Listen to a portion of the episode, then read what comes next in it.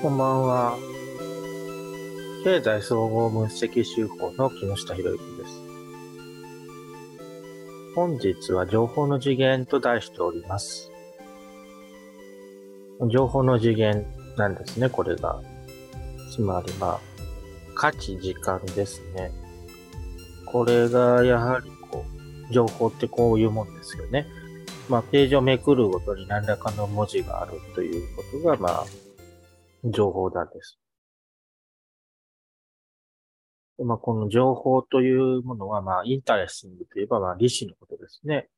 興味があるという意味と重なっていたりします。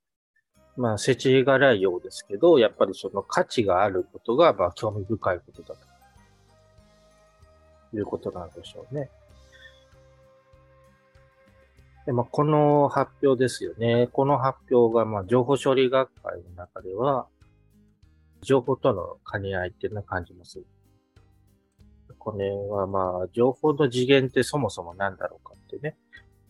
情報の次元っていうのは、その物理的な次元とどう互換性があるのかなっていうところですよね。まあだからまあ、画面の中に 3D 空間が広がってるんだったら、まあ 3D 空間をイミュレーションしたものかなってなるんですけど。まあ、あるいは数字なのかなっていうことだと数学なのかなとも考えたりします。で、まあ、お金を扱っているからお金なのかなと思ったりもします。で、まあ、お金だったらね、まあ、例えばこのお金というものをどんな単位で表現したらいいんだろうかっていうね、そういう疑問が出てきますけど、お金の単位っていうのが、このキログラムヘルツですね。キログラムとヘルツをかけたものではなかろうかなっていうことですね。まあ何キログラムですね。やっぱりお金の量っていうのを重さと比例してくる。で、まあヘルツは購入収入です。まあそこが単位だろうなってことです。でさらにこれに平米ですよね。面積をかけたら、ジュールセカンドですよね。すなわち、まあ、これがまあ、時間の世界線ってことになりそうですね。だから世界線というのは、だからどの層が基準として選ばれるかっていうことですね。どの層が基準として選ばれるかで、まあ未来はね、変わってくるだろうなと。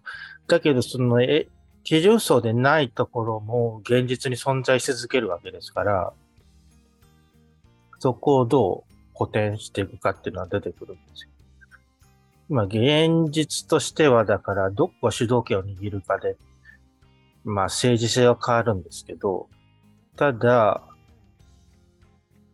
みんなその共存していることは事実です。だから、勝者が勝者でないものの、その、面倒を見ていくというか、そういうのがやっぱりまあ、政治ですかね。まあ、コンセンサスは、だからこの基準となる層で考えるっていうことですね。まあ、だからどこが基準となる層となったら、よりこの場、より良い社会になるかなっていう。まあ、そういう選択肢を考えたいですよね。まあ、それによって本当に違う未来がやってくるっていうのは間違いなくあ自由とか平等とかいうものも、この中でやっぱ表現が可能なんだなっていう感じがします。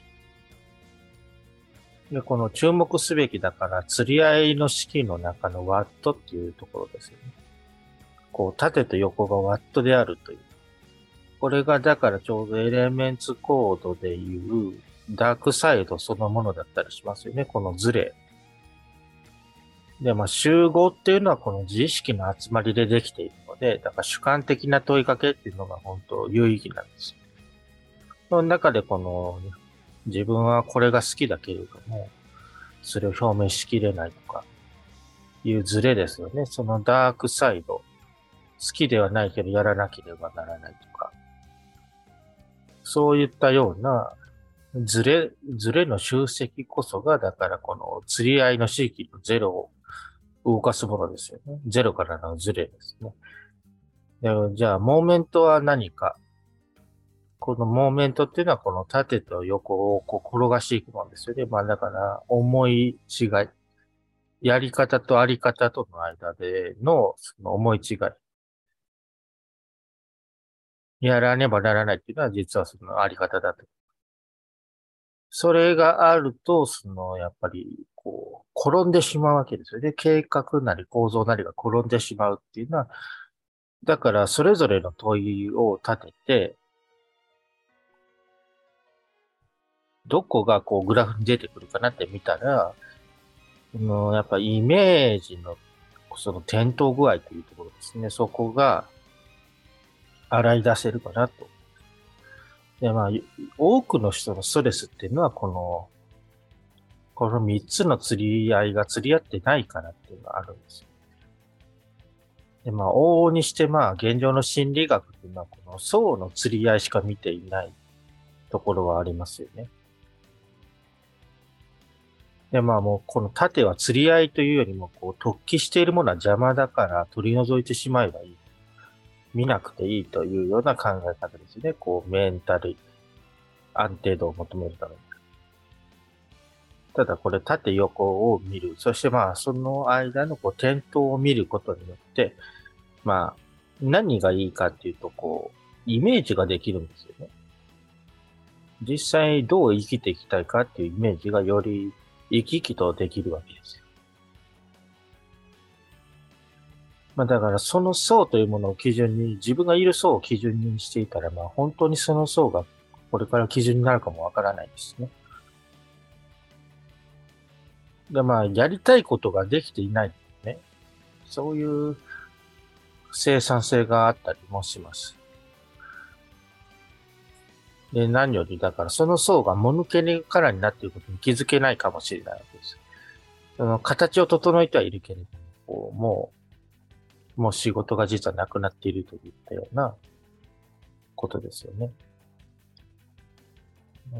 それを、まあ、このグラフを見たら、わかるかなって思うんです。まあ、私もだから、このグラフが出来上がってくるとね、なんとなく不安だったりもしたんですよね。けど、それ以上にこう、具体的にイメージができてくるものだから、良かったなと思ってます。まあそうですね。具体的にイメージできできる人が増えると、世の中平和になると思。みんなそれができないから、やっぱり疑心暗鬼にとらわれてしまって、そう、自分の世界を守ろうとして、生産的になれないっていう。そこが、やはりこう、平和を損ねていると思います。勇気を持って、この、生き生きとしたイメージに、こう、描いていくということですね。そうするとね、だから、この、現状の、だから、奥の院と言われてる方が、どうしてそういう方向に行ったのかなっていうこともわかりますしね。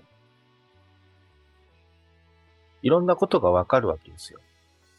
そうすると、だから、対話ができてですね、まあ、より良い未来というかもう、そもそもこう、転倒しかかっているっていうところをこう、バランスを取り戻すことがまずできます。まあ、せっかくですよね。せっかく我々こう実体を持って生きてるのであるから、こう生き抜いていきたいものですよね。